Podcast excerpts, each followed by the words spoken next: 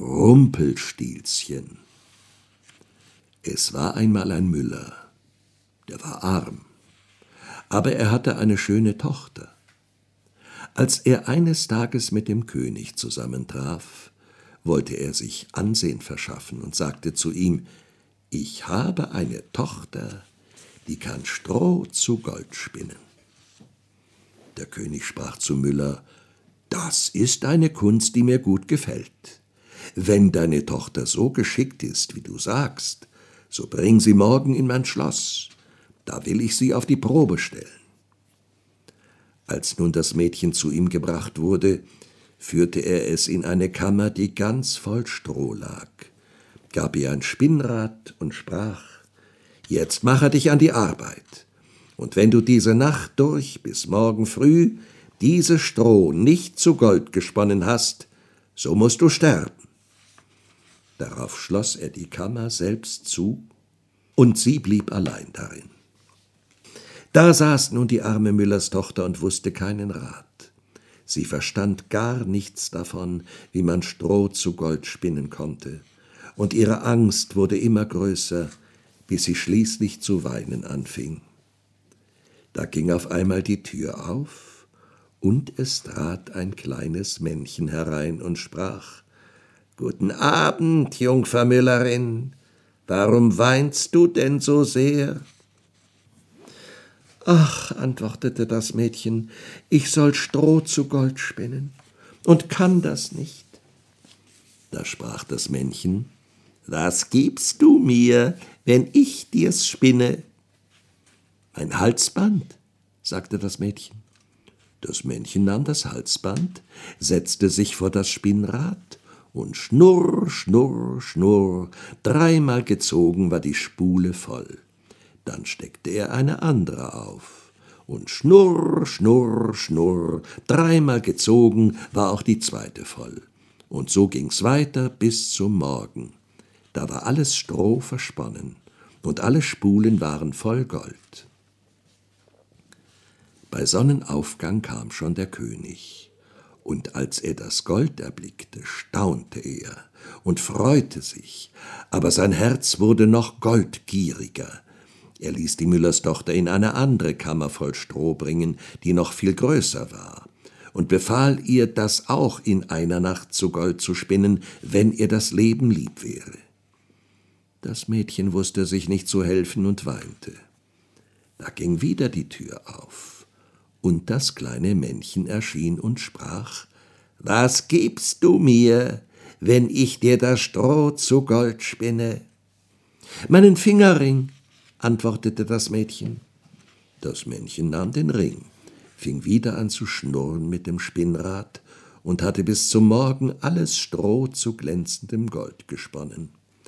Der König freute sich sehr bei dem Anblick, hatte aber immer noch nicht genug und ließ die Müllerstochter in eine noch größere Kammer voll Stroh bringen und sprach Wenn es dir gelingt, in dieser Nacht all dies Stroh zu Gold zu spinnen, so sollst du meine Frau werden.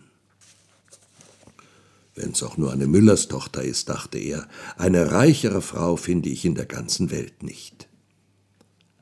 Als das Mädchen allein war, kam das Männlein zum dritten Mal wieder und sprach Was gibst du mir, wenn ich dir noch diesmal das Stroh spinne? Ich habe nichts mehr, was ich dir geben könnte, antwortete das Mädchen. So versprich mir, dass ich dein erstes Kind bekomme, wenn du Königin wirst. Die Müllerstochter wusste sich in der Not nicht anders zu helfen, sie versprach also dem Männchen, was er verlangte, und das Männchen spann dafür noch einmal das Stroh zu Gold. Und als am Morgen der König kam und alles fand, wie er gewünscht hatte, so feierte er Hochzeit mit ihr, und die schöne Müllerstochter wurde eine Königin. Ein Jahr später brachte sie ein schönes Kind zur Welt und dachte gar nicht mehr an das Männchen.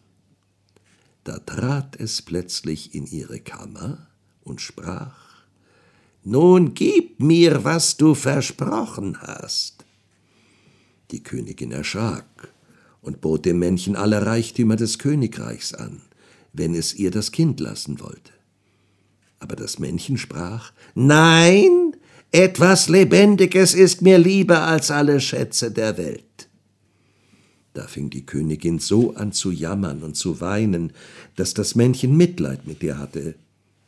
Drei Tage will ich dir Zeit lassen, sprach es. Wenn du bis dahin meinen Namen errätst, darfst du dein Kind behalten.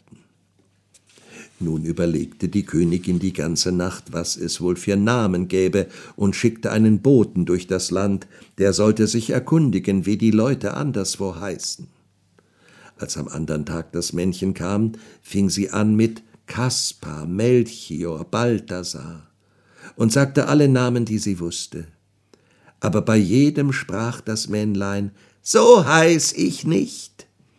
Den zweiten Tag ließ sie in anderen Ländern herumfragen, wie die Leute da genannt würden, und sagte dem Männlein die ungewöhnlichsten und seltsamsten Namen. Heißt du vielleicht Rippenbiest oder Himmelswade oder Schnürbein? Aber das Männlein antwortete immer, so heiß ich nicht. Am dritten Tag kam der Bote wieder zurück und erzählte, wie ich an einem hohen Berg um die Waldecke kam, wo Fuchs und Hase sich gute Nacht sagen. Da sah ich ein kleines Haus, und vor dem Haus brannte ein Feuer, und um das Feuer sprang ein lächerliches Männchen, das hüpfte auf einem Bein und schrie Heute back ich, morgen brau ich, Übermorgen hol ich der Königin ihr Kind. Ach, wie gut, dass niemand weiß, dass ich Rumpelstilzchen heiß.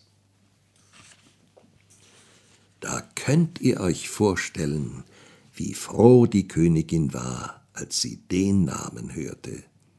Und als bald danach das Männlein hereintrat und fragte, Nun, Frau Königin, wie heiß ich?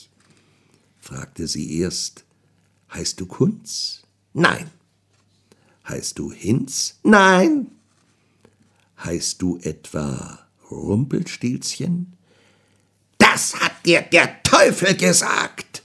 Das hat dir der Teufel gesagt, schrie das Männlein und trat mit dem rechten Fuß vor Zorn so tief in die Erde, dass es bis zum Bauch hineinfuhr. Dann packte es in seiner Wut den linken Fuß mit beiden Händen und riss sich selbst mitten entzwei. Und die Königin konnte ihr Kind behalten.